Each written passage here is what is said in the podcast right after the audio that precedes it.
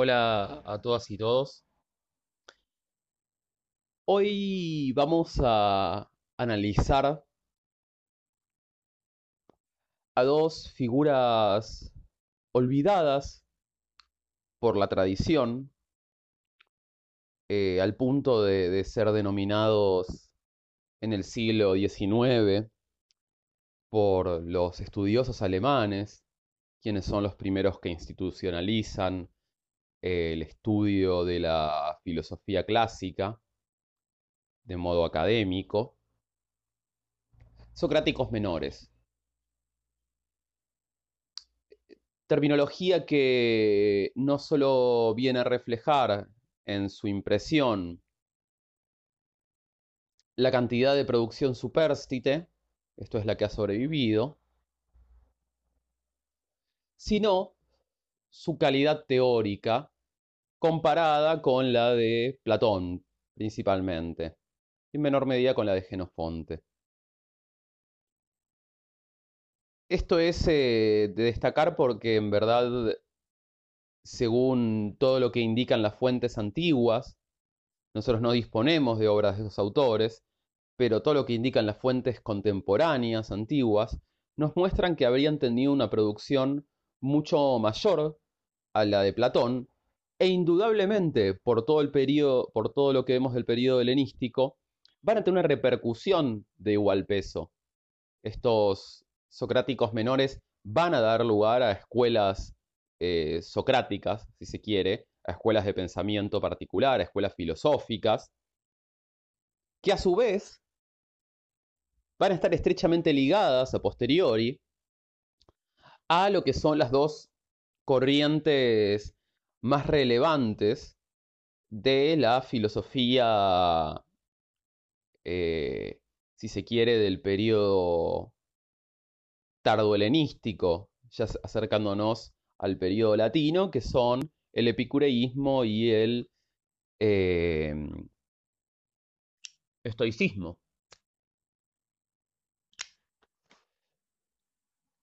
Me refiero en concreto a dos figuras, más allá de que este, este, grupo es más amplio, que son Antístenes y Aristipo.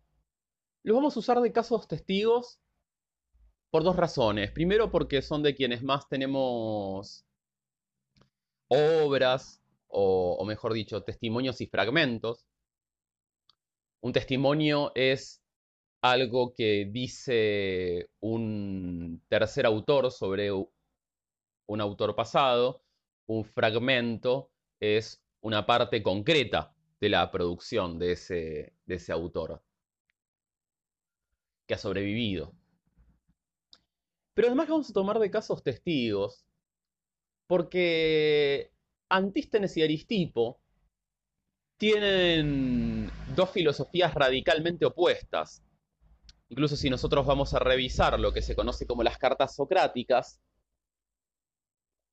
unas cartas que, que son apócrifas, que seguramente no hayan sido escritas por los socráticos, sí seguramente por una generación o generaciones posteriores. Pero en esas cartas lo que nos interesa es que estos estudiosos de las filosofías socráticas, imitando el estilo de los socráticos, nos relatan algo que evidentemente estaba en el clima de la época, que se había transmitido mediante la doxografía, esto es mediante los textos que hablan de la vida y obra de, los filósofos, que es que había una profunda rivalidad. Una profunda rivalidad que, en principio es teórica, porque ambos están en las antípodas de cada uno. Em, en concreto, con Antístenes vamos a encontrarnos frente a una figura de una de un extremo ascetismo, ¿no? Se lo suele ver como el padre de los cínicos o como un protocínico, de un rechazo pleno a los placeres,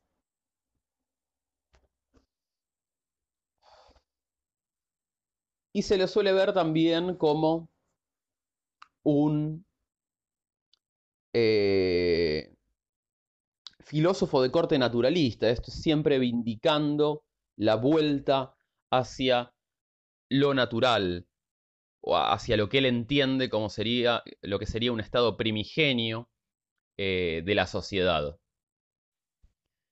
Con Aristipo, en cambio, nos encontramos con un filósofo profundamente hedonista, quizás el hedonismo más extremo que encontremos en lo que es Grecia Grecia antigua y, e incluso todo el periodo clásico.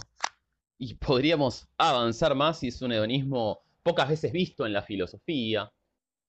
Pues es un hedonismo netamente somático, corpóreo. Esto es... Eh, y, a, su vez, en principio, es un hedonismo de carácter absoluto. y que a su vez, por, en tercer lugar, configura una ética hedonista. ¿Qué, quiere ¿Qué quieren decir estas tres cosas? Primero que para Aristipo los placeres son solamente placeres físicos, identificables mediante el impacto que tienen en el cuerpo. En segundo lugar, que este hedonismo eh, no tiene intermedios,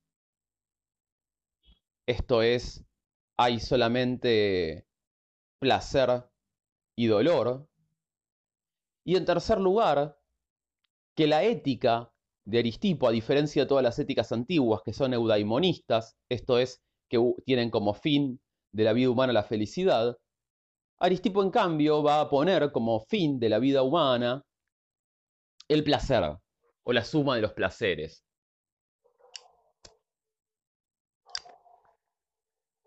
Por supuesto, estas, estas aclaraciones respecto de las posiciones teóricas a gran escala de los filósofos que vamos a ver hoy, se las presento solamente para que las tengamos en cuenta como impactos en sus posiciones relativas a lo que es el ámbito político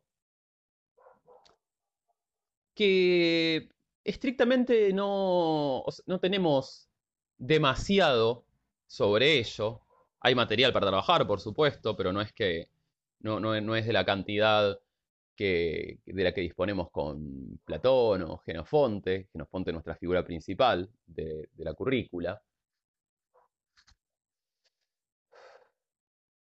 sino que vamos a tener que ir haciendo una, reconstrucción sobre ello. Reconstrucción nuestra, porque en verdad eh, para los antiguos la obra, principalmente de Antístenes, sobre lo que es la política, era amplísima.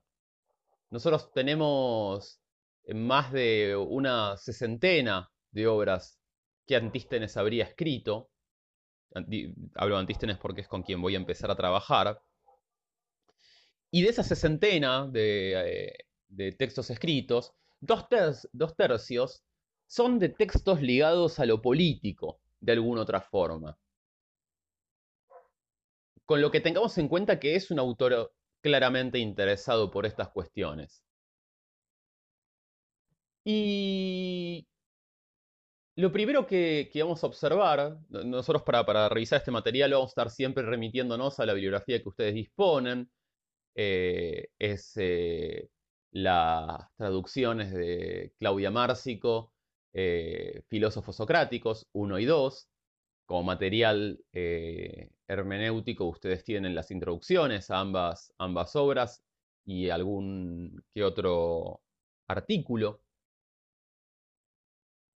Y tenemos en 831, van, a ver que, esas, que esas eh, dos obras eh, esas dos compilaciones o ediciones de Márcico eh, están numeradas, cada uno de sus fragmentos o testimonios, de acuerdo al autor. En 831 ya podemos ubicar eh, este carácter común a todos los socráticos, que refiere a cómo lo esencial en la administración de una sociedad, de una polis, parece estar en la capacidad intelectual para distinguir entre aquellos que son mediocres de aquellos que son virtuosos. Es interesante porque aquí ni siquiera se, se habla de, de hombres malos, ¿no? Sino que estamos en contacto con mediocridad. O ya la misma mediocridad, ya el mismo, em, digamos, el mismo punto medio sería suficiente para que una polis sea destruida. Esta, esta noción viene acompañada en el siguiente testimonio, fragmento en realidad, por una idea ligeramente similar, en donde se equipara al loco con el corrupto, ¿no? Mientras que es peligroso darle a un loco un cuchillo, es igualmente peligroso en el espacio público darle poder a un corrupto. Y esto, esto va a estar eh, reflejado o se va a mostrar en los fragmentos siguientes podemos observar cómo en 833 Antístenes hace una, una crítica muy mordaz hacia la democracia ateniense, a la democracia directa, en tanto indica que los generales, y en este sentido tenemos que pensar un cargo técnico, no son elegidos en base a su conocimiento, sino que por votación. O sea, precisamente eh, nos encontramos en este caso en donde eh, las ciudades son distribuidas por la incapacidad de, diferenciación entre mediocres y virtuosos.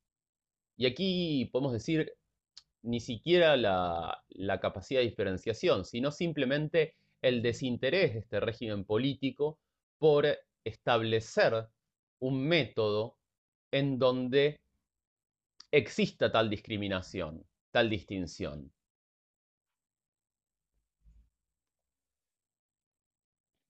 En línea con, en cambio, con el fragmento referido al de otorgar el poder a un corrupto, tenemos que que señalar esta recuperación que en 834 hace Aristóteles en la política mencionando a Antístenes respecto de los leones y las liebres. Dice, Antístenes contaba de los leones cuando las liebres se reunían en asamblea y consideraban que merecían tener todos lo mismo. Esto nos daría cuenta de, dos cosas. Por un lado, de vuelta a esta diferenciación entre aquí hay una combinación entre, entre, entre estos dos eh, fragmentos iniciales. Pues por un lado nos mostraría eh, esta incapacidad de diferenciar entre, entre mediocres y virtuosos, pero también nos mostraría la ingenuidad de las liebres, o sea, la ingenuidad de, aquellos que están en una peor posición a la hora de otorgarle el poder a los leones. ¿no? Como si esos, esos leones eh, no fuesen a eh, atentar contra eh, las liebres, ¿no? Que hay, hay varias fábulas que refieren a esto, ¿no? todas estas fábulas referidas al animal poderoso que siempre termina traicionando al, al animal más débil. Y frente a esto, bueno, Aristipo plantea en, 3, en 836 esta idea de que hay que, de que respecto de, la de cualquier organización política hay que mantenerse no al margen, pero sí a una distancia prudente.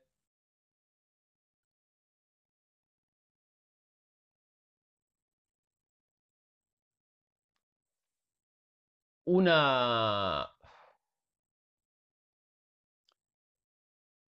una frase llamativa también es la del 37, ¿no? en donde dice que es absurdo separar la paja del trigo. Absurdo en el sentido de que prácticamente es imposible, y acá tenemos que entender imposible en el régimen eh, democrático.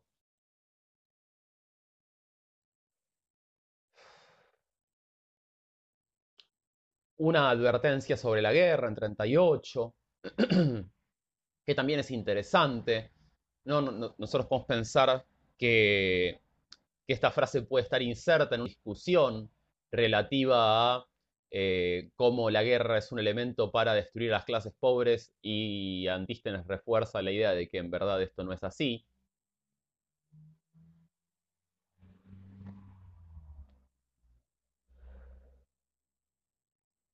Una defensa en 39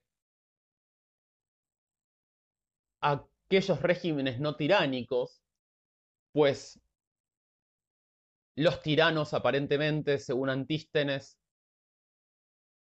son completamente eh, discrecionales con respecto a sus castigos, mientras que en otros regímenes donde existen verdugos, ellos responden a la justicia.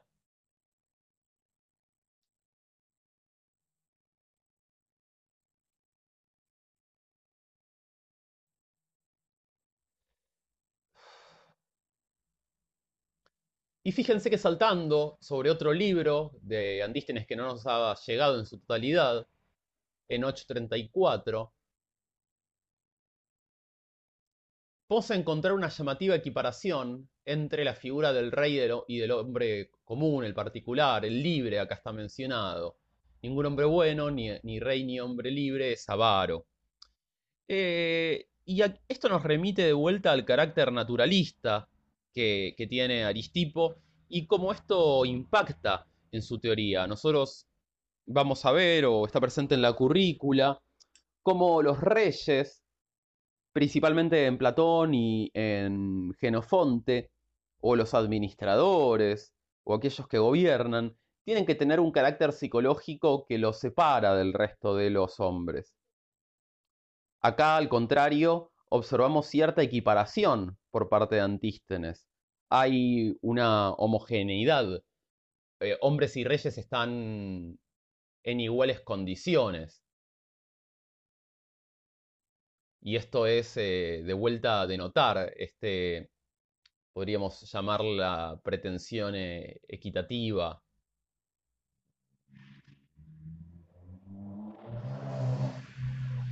Y vamos a ir tras esto, a otro, de vuelta a otro libro que no tenemos, que es el Ciro, que nos va a dar conexiones con, eh, con, con el Ciro, con la Ciropedia de Genofonte y con el Ciro que aparece en el libro cuarto del Económico.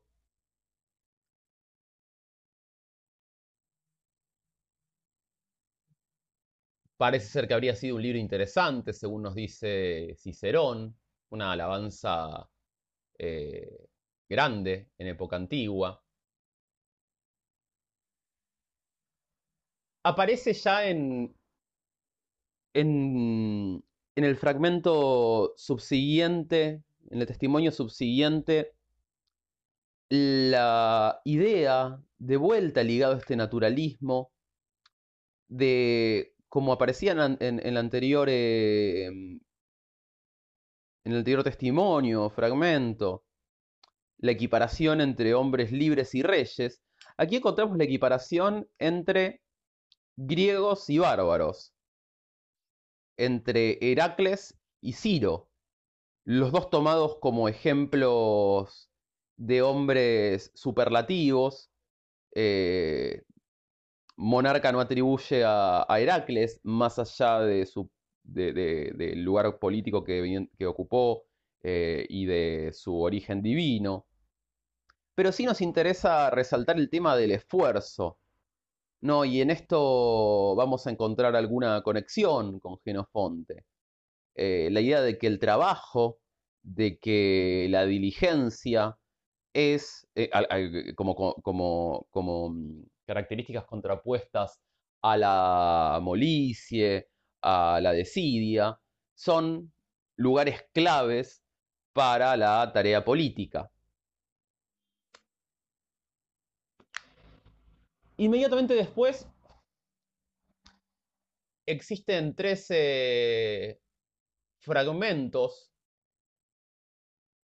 que apuntan a lo mismo, el 51, el 52 y el 53. E, estoy restando el 8 porque ya todos sabemos dónde estamos. Eh, donde se nos muestra algo sumamente interesante en la mirada de Antístenes, que nos va a remitir al Hierón, que no importa la tarea del rey, o sea, es propio del rey, dice, es con natural al rey, por naturaleza todo rey, incluso actuando bien, como es el caso de Ciro, digo, este, es propio del rey Ciro actuar bien, o sea, no todos los reyes actuarían bien, sino en el caso de que los reyes actúen bien, aún así van a tener mala reputación. Acá va a haber un contacto también con Aristipo, como vamos a ver más adelante. Pero es de resaltar esta dinámica que se da entre gobernantes y gobernados. No importa qué haga el gobernante, no importa cuán bueno sea, para Antístenes siempre la mirada de los gobernados va a recaer sobre sus falencias, sobre las falencias de los gobernantes.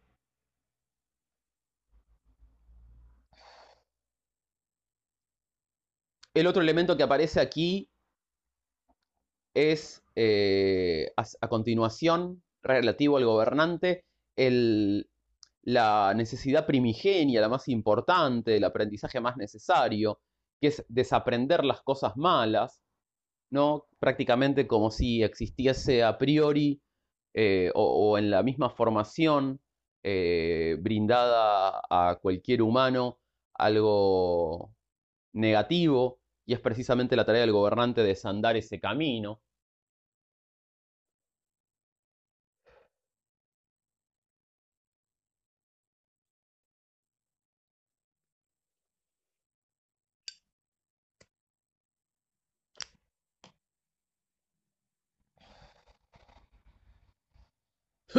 y en, esa misma, en, la línea con, con, la idea de la mala reputación, Antístenes insiste en que hay que ser completamente inmutable frente a, las, lo que él denomina bladimores, no frente a esta angustia posible que puede aparecer en el gobernante respecto de su esfuerzo en gobernar bien y eh, el no reconocimiento por parte de aquellos que gobierna, lo que debería haber simplemente es un desdén frente a esto, no tomarlo como eh, un, un elemento que impacte en la psicología del gobernante. Y tras esto nosotros vamos a, a pasar al fragmento 1014, extraído de Porfirio, toda esta sección que nosotros vamos a tener, eh, que sería de un libro de Antístenes dedicado a Homero,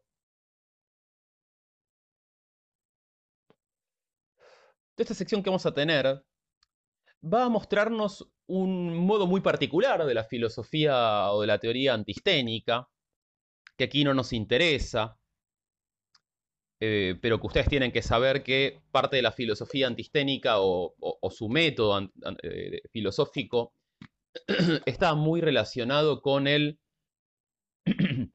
perdón, con el análisis de las palabras, con el análisis de los nombres estrictamente, píquesis tononomaton, en griego, en donde Antístenes lo que busca es definir exactamente los términos, ¿no? la terminología. O sea, tiene una, visión del lenguaje como una relación directa con la realidad y por tanto analizando el lenguaje es posible eh, quitarle el velo a, a la realidad. Y en ese sentido, una de sus obras, la referida a Homero, justamente lo que va a intentar hacer es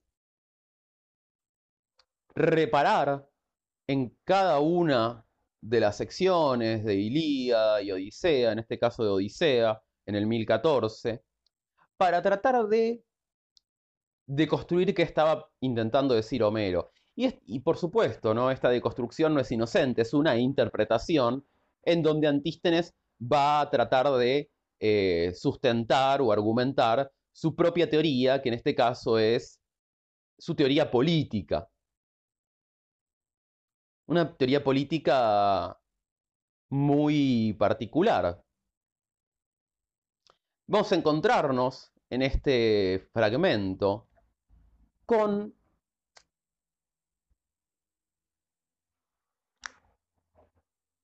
una propuesta de un utopismo naturalista extremo que tiene muchas semejanzas con esa ciudad que en la currícula está, de república, en la ciudad sana, eh, una ciudad imposible eh, de recuperar, una, una ciudad primigenia, una suerte de estado de naturaleza ya perdido, siempre ya perdido.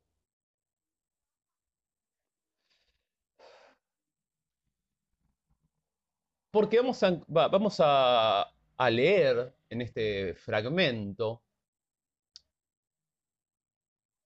la ilustración de una sociedad que no tiene que no tiene leyes y que no obstante, según entiende Antístenes, funciona a la perfección. Una sociedad anárquica, eh, vamos a, revisarla. lo primero que identifica Antístenes es que en Odisea Homero menciona a los cíclopes. Recuerden que los cíclopes son estos personajes míticos que vivían en la isla de Sicilia.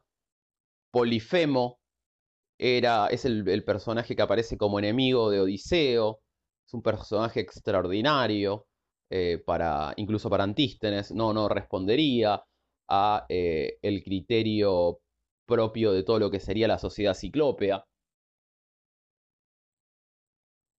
Y entonces se propone a eh, Antístenes revisar esta declaración de Homero de qué significa que sean soberbios y sin ley. Y lo primero que hace es deconstruir la idea de soberbia la, la soberbia en realidad no, no sería algo negativo aquí, sino que simplemente mostraría el carácter portentoso de su cuerpo.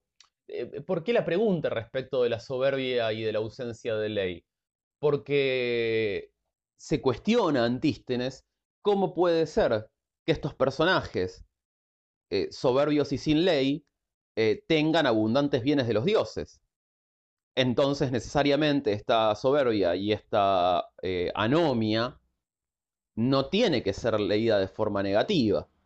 Entonces inmediatamente decía, la soberbia va a ser identificada con una simple, un simple reconocimiento del poderío físico que tienen los cíclopes.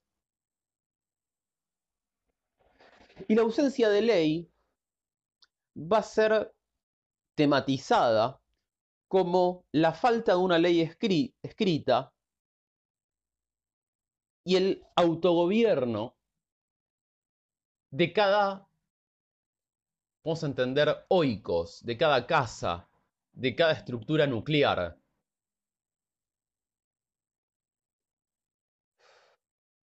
Fíjense que, Antístenes eh, distingue a Polifemo del resto de los eh, cíclopes, que los ve como justos.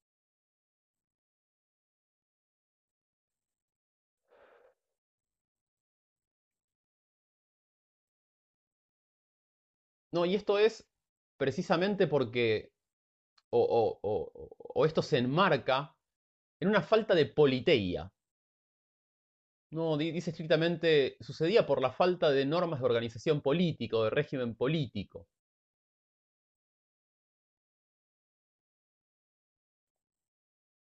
¿Qué tenemos que entender entonces aquí?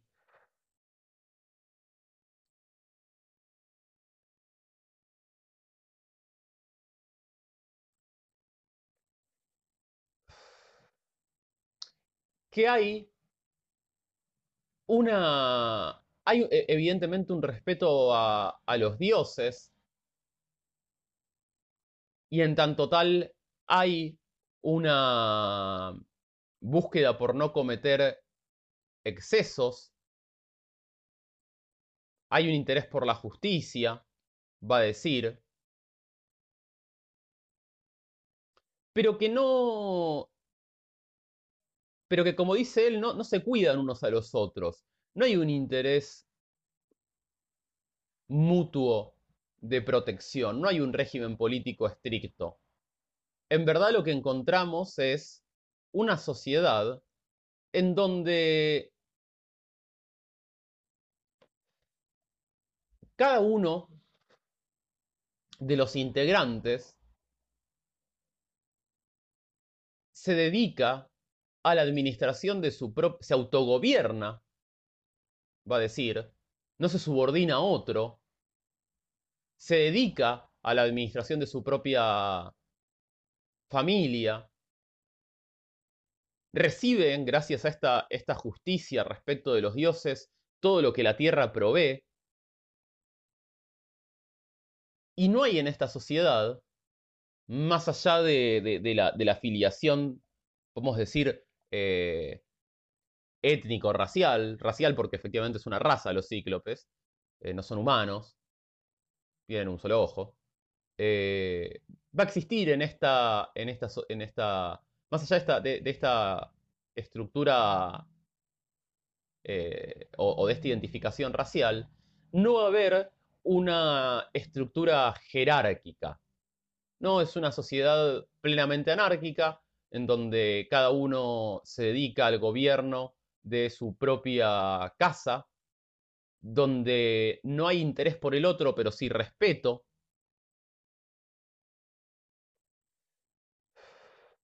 donde... Y donde por ello, y dado que, que se cuida o se, atiende a los dioses, la, la misma naturaleza provee a los cíclopes de aquello que es necesario. O un esquema político muy destacable en, en lo que es el, el mundo griego un esquema político raro. A continuación, tras, tras, tras este extremo anarquismo plenamente inusual para lo que es el, el mundo heleno, y sobre todo el grupo socrático, tan atento al establecimiento de normas, Podemos pasar a otro autor que también quizás está asignado por ello, que es Aristipo. Aristipo, notablemente conocido como el perro de la corte, ¿no? Aristipo, como decíamos, filósofo hedonista, eh, que se encontraba bajo el mecenazgo de el tirano de Siracusa.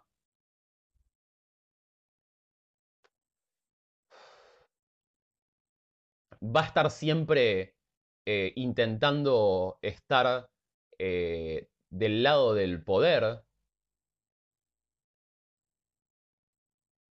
No nos interesa eh, demasiado indagar en esto, pero sí tener en claro que cómo, cómo convergen este hedonismo con el intento siempre constante de obtener el favor de los poderosos, porque esta característica se va a vincular con el parágrafo esencial que nos interesa relativo a eh, Antístenes, eh, perdón, Aristipo, que es el que podemos encontrar tanto en, eh, los filósofos socráticos como en eh, el libro 2 de, Memorabilia o Recuerdos de Sócrates de Genofonte. Ustedes pueden leerlo de, ambos lugares porque la autora Márcico precisamente edita el texto o recupera el texto de Genofonte para ubicarlo dentro de una de las referencias, de uno de los, de los testimonios respecto de Aristipo. Nos estamos, estamos situados en el inicio del libro 2, en el inmediato inicio del libro 2 de Recuerdos de Sócrates o Memorabilia, en el capítulo 1, donde Sócrates va a tener un diálogo con alguien que, con uno de sus discípulos, con, Aristipo, que se dice era el menos dado a, al autocontrol. Y entonces, con este, con este discípulo, con este amigo incontrolado respecto de los placeres, va a debatir respecto de cómo debe educarse al gobernante. Y, lo que nos interesa aquí es cómo debe educarse el gobernante en función de la sociedad que debe ser gobernada. ¿no? Aquí hay, algo que es eh, indisoluble, el vínculo entre gobernantes y gobernados. Y para realizar este análisis, Sócrates propone la, comparación entre dos jóvenes, entre dos niños, uno que tiene que ser desde su infancia educado para gobernar y otro para no hacerlo. Y esta discusión va, va, avanzando de forma que Aristipo reconoce a Sócrates que el hombre que tiene que gobernar o que el niño que debe ser educado para ser un hombre que eventualmente gobierne, tiene que ser un hombre plenamente continente.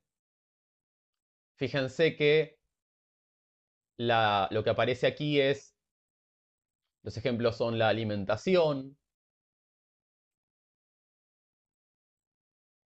luego la bebida, luego el sueño, luego los placeres eróticos, luego el esfuerzo. Estos, estos cuatro ejemplos siempre remiten a que el gobernante debe poder anteponer los asuntos de sus gobernantes a sus propios asuntos. Debe ser capaz de olvidarse por completo de sí mismo, poniéndose a disposición de el pueblo,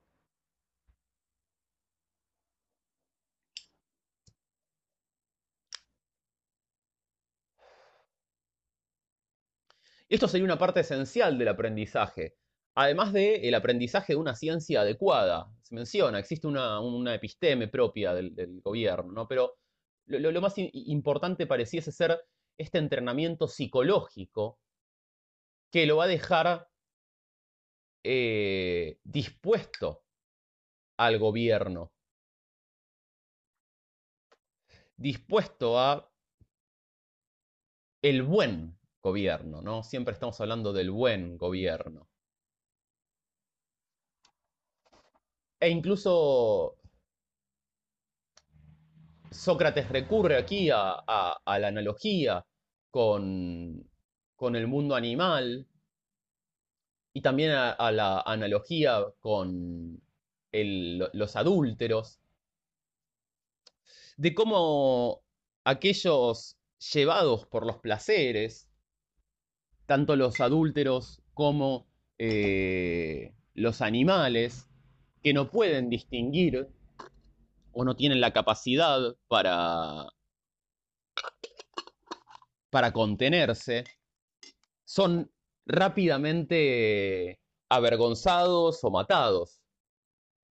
O sea, no solo no son productivos para la misma sociedad, sino que ellos mismos eh, pierden o, se encuentran en desventaja frente a los eh, aquellos que, disponen de autogobierno o encrateia, que es el término griego.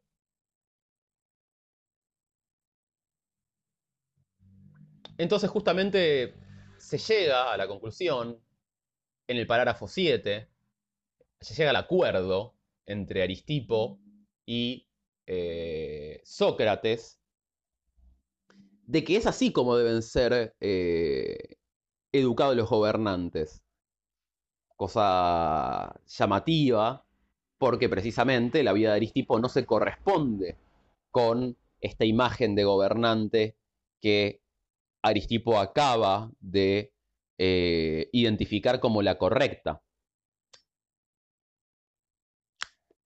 Y es por esto mismo que, que Sócrates le pregunta, bueno, entre estos dos puestos posibles, entre el gobernante y el gobernado,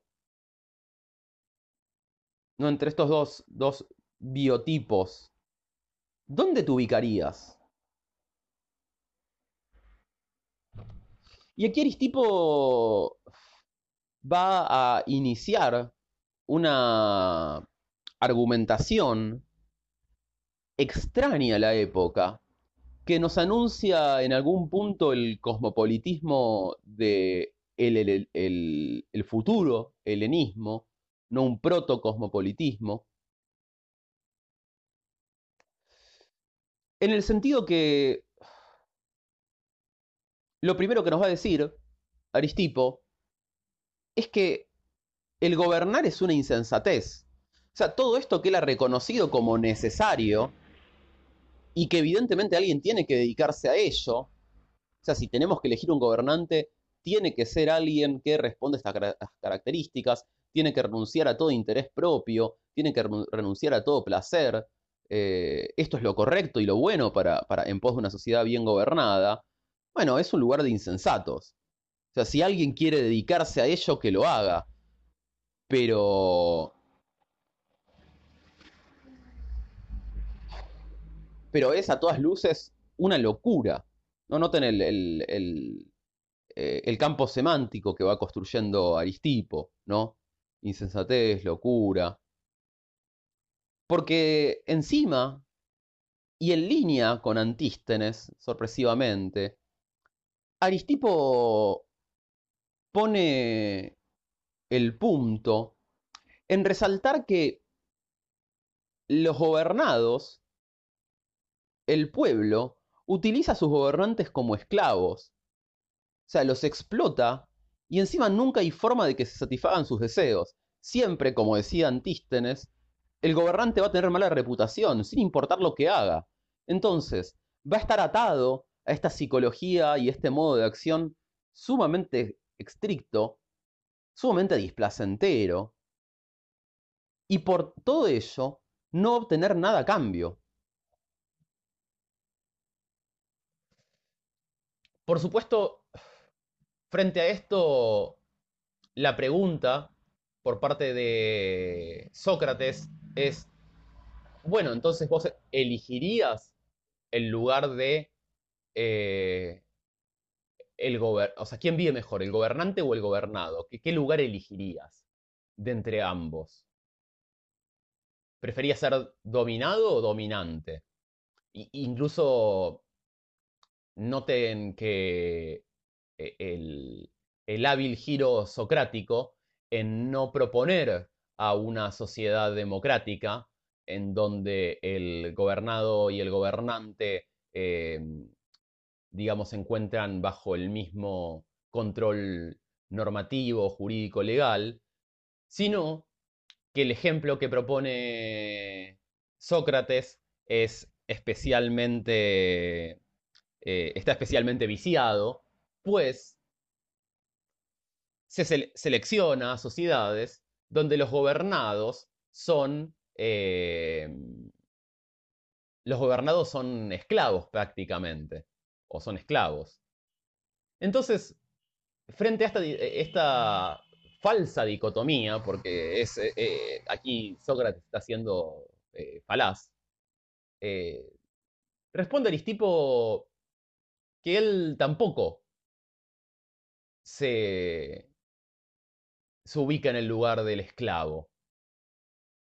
Él dice, me ubico en un camino intermedio entre ambos que vos planteás, que es el camino de la libertad, que conduce a la felicidad, ¿no? Hay que, entender el camino de la libertad, que conduce a la libre elección de placeres, que conduce a su vez a la felicidad.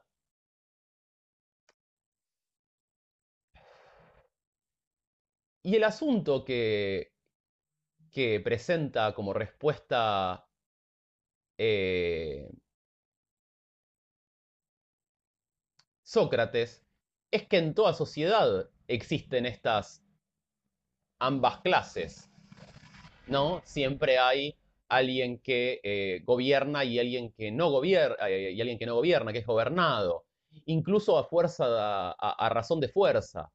¿no? Incluso sin, sin politeia podríamos pensar en estado de naturaleza. Esto no nos parece explícito en, eh, en, el discurso de Sócrates, pero podríamos pensar eh, desde una mirada jovesiana que siempre hay alguien que va a ser más poderoso y va a someter a los que no lo son.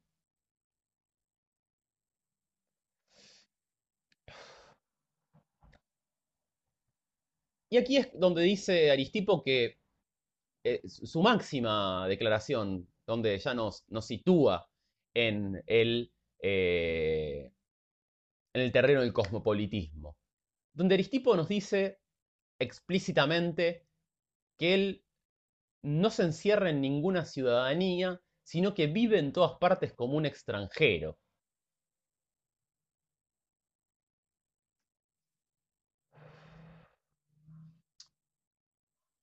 A Sócrates esta, esta posición le parece un tanto ridícula. ¿Por qué? Porque dice, bueno, en realidad vos pensás que aquellos que se encuentran por fuera de todo entramado legal están protegidos. O sea, justamente son las ciudades y las sociedades y los regímenes políticos quienes permiten a un particular eh, tener protección, no ser vulnerables frente a cualquier tipo de ataque.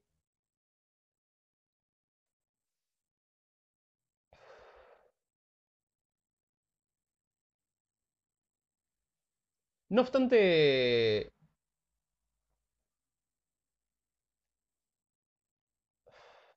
Aristipo... Eh, y, perdón, y este...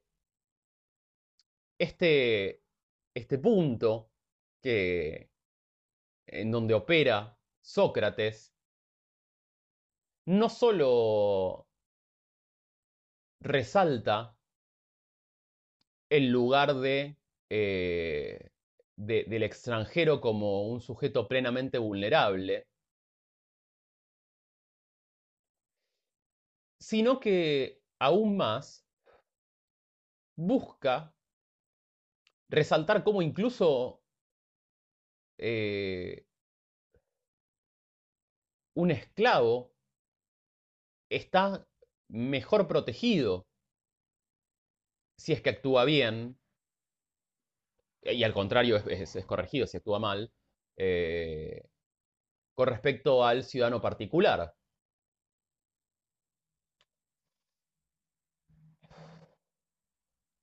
Lo que sucede nuevamente es que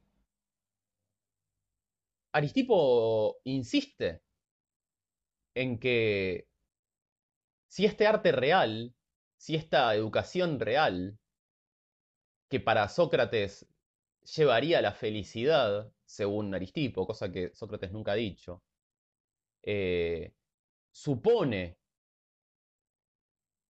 el elegir voluntariamente el hambre, el sed, el frío, vigilias, o sea, cualquier tipo de penar, el renunciar a todo tipo de placer, en verdad sería como someterse voluntariamente a la peor de las esclavitudes.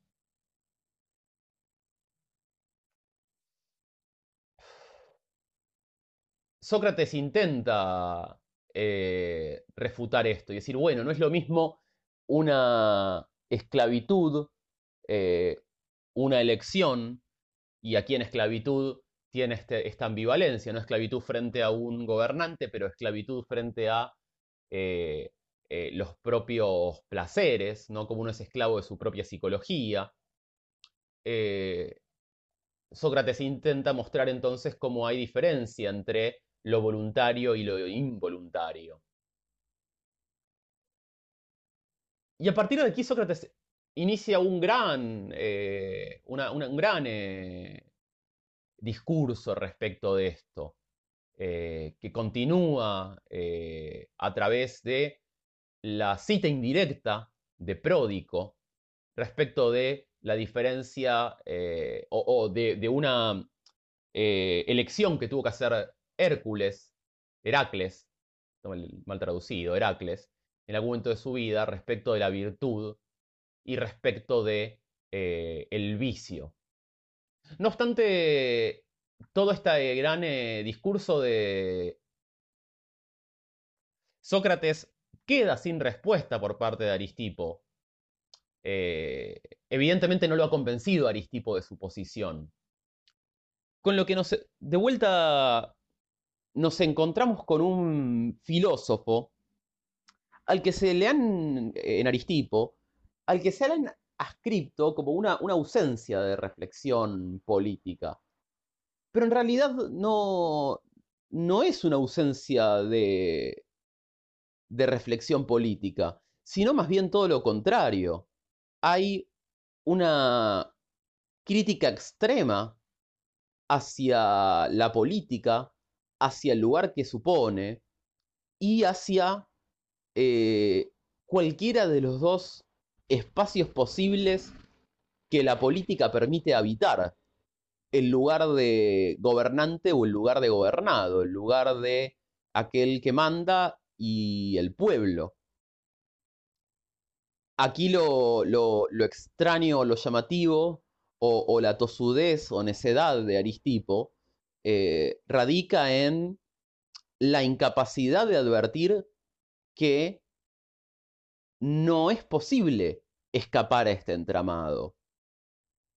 No es posible escapar al entramado político que, como diría Aristóteles, es propio de el, humano, ¿no? Recuerden esa famosa frase, son politicón, ¿no? El humano es, el animal es un animal político.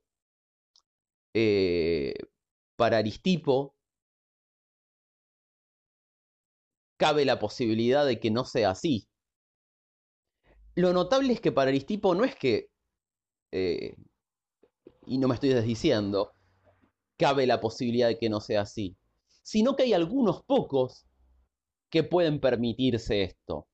Aristipo nunca reniega de cómo debe ser el gobernante, nunca reniega de eh, la dinámica entre el pueblo y el gobernante, esto es en eh, las continuas demandas que el pueblo hace al gobernante, no, no deja de, de contemplar que esto es así.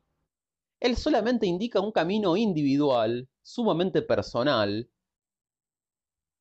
y por tanto no universalizable, eh, y aquí sí podemos pensar en que esta no es una posición política, si es que pensamos que toda posición, todo, todo planteo político debe necesariamente ser universable para ser político en sentido estricto.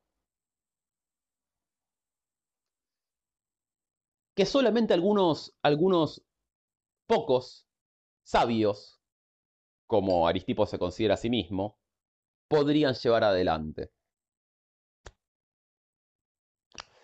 Con esto revisamos entonces, mediante, con, esta, con, esta, esta clase revisamos entonces las dos posiciones extremas y más singulares dentro del grupo socrático que nos muestran, a diferencia de lo que va a ser el resto de la teorización eh, política y social eh, grecoclásica, un desinterés o cierto desinterés en lo que es la reflexión respecto de eh, el entramado legal, ¿no? lo que es justamente la politeia, nombre que, aparece mucho en nuestra currícula, ¿no? Politeia la república, es la República de Platón, Politeia es la constitución de los lacedemonios, Politeia es la constitución de los atenienses.